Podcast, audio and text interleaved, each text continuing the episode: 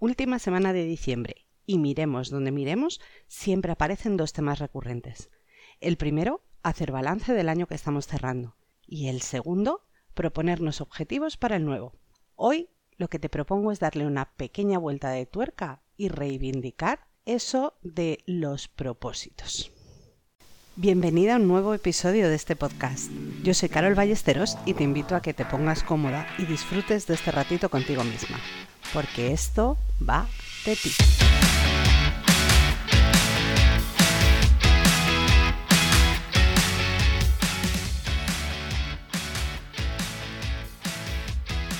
Lo primero es decirte que si estás escuchando este podcast dentro de un tiempo, quizá dentro de unos meses, no te vayas todavía, porque esto no es algo que simplemente puedas hacer al final de cada año, así que wait. Y por otro lado, que tampoco suene esto a que estoy tratando de desmontar la importancia de plantearse objetivos concretos, de aplicar esas características SMART que siempre nos han dicho para conseguir trazar un plan de acción, ponerle una fecha límite y tener establecido ese paso a paso que nos va a llevar a lograr lo que queremos. Eso está fenomenal. Y hay un montón de gente creando un contenido estupendo y maravilloso diciéndote cómo hacerlo. Pero como dice el título de este episodio, si quieres conseguir resultados diferentes, pues te propongo hacer las cosas un poco diferentes. Si algo nos ha enseñado desde luego este año es que hay muchas circunstancias que no dependen de nosotras, que incluso con ese plan perfectamente trazado, a veces viene la vida, te lo desmonta y te lo pone todo del revés. Y si bien es cierto que una de las ventajas de tener un buen plan es la flexibilidad, que te permite replanificar cuando las cosas no van como tú esperas o cuando suceden cambios, hay veces que el meneo que te da todo lo que está sucediendo a tu alrededor es tan bestia que te lo desmonta absolutamente todo. Durante estos meses he hablado con un montón de mujeres que te aseguro que tenían un plan perfectamente trazado. Y algunas de ellas han conseguido cumplirlo y las aplaudo y les doy la enhorabuena desde aquí.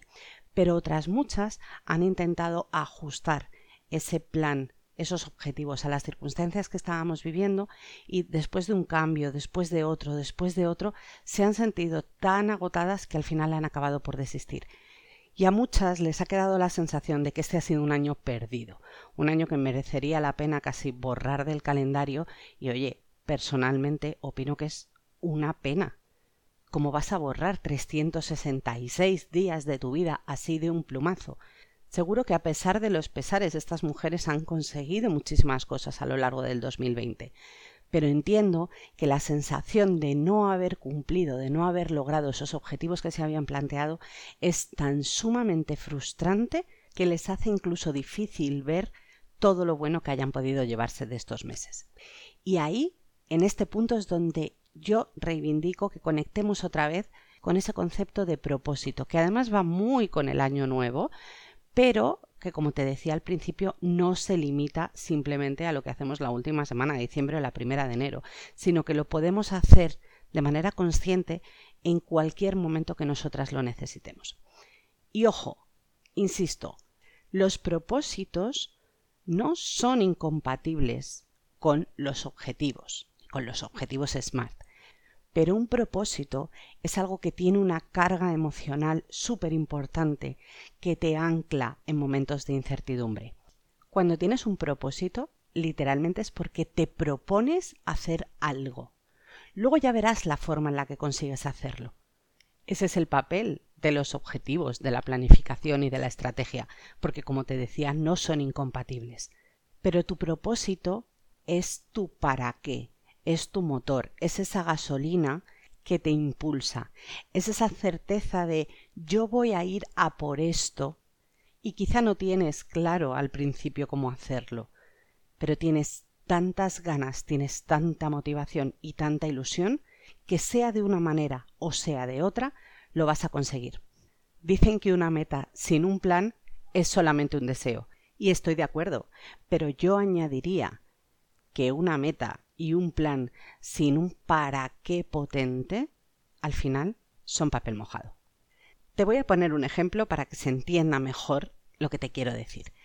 Y quizás es un ejemplo muy obvio, muy típico y, casi manido, pero de verdad ejemplifica muy bien esa diferencia entre el objetivo y el propósito y por qué son necesarias las dos patas para que algo que quieres conseguir funcione de verdad. Uno de los propósitos que más suele estar en las listas de Año Nuevo es el de ponerse en forma. Y nos han repetido hasta la saciedad. Ponerse en forma no es un objetivo. Si te quedas simplemente con eso, con ponerte en forma, no sabrás si lo has conseguido porque no sabrás hasta qué punto te querías poner en forma y si has eh, no has establecido un plan concreto, si lo has logrado en la fecha en la que te habías propuesto, si has cumplido todos los pasos que estaban en ese plan porque era alcanzable o no. Es decir, si cumplía todos esos requisitos de un objetivo SMART. Y entonces es cuando tú dices, ok, y traduces ese ponerse en forma en voy a ir al gimnasio tres veces en semana a hacer pilates, por ejemplo. ¿Y qué sucede? Pues que en condiciones normales lo has hecho estupendamente bien. Pero ahora llega el 2020 con su tsunami de darnos la vuelta del todo. ¿Y qué pasa? Que te cierran el gimnasio. Y tú dices, ok, como tengo una buena planificación, la cambio. Y voy a sustituir esos tres días de ir al gimnasio a hacer pilates por salir a correr y te planteas salir a correr tres días en semana. Y vuelve a venir el 2020 a pegarte un nuevo vapuleo y te dice, no, no, es que encima ahora no puedes salir de tu casa y no puedes salir a correr. Llega un momento en el que has tenido que cambiar tantas veces el plan que si ese objetivo, el de ir tres veces por semana a hacer pilates, que después cambiaste a salir a correr, si ese objetivo no está anclado a un propósito, a tu para qué, a algo que tú realmente quieres, pues acabas viniéndote abajo y dando por perdido ese objetivo, porque es que realmente todo, absolutamente todo, se te ha puesto en contra. ¿Cuál es la diferencia si además de ese objetivo concreto, específico, medible, alcanzable, ta, ta, ta, ta, ta, si además de todo eso tú tienes un propósito que lo ancla, es decir, si ese propósito al que hacíamos referencia al principio de me quiero poner en forma sigue ahí, pues que es el que te va a mover a pesar de los pesares, que si te cierran el gimnasio vas a salir a correr, que si no te dejan salir a correr, te vas a poner a hacer ejercicio en casa con YouTube. Y que si te cortan internet, te pones a saltar a la comba con la cuerda de tu hija. Da igual, cambiarás el objetivo concreto y específico las veces que haga falta, porque tu propósito es más fuerte, tu propósito es lo que de verdad te conecta. Recuerda lo que te dije al principio. Quiero conseguir esto y voy a conseguir esto sea como sea.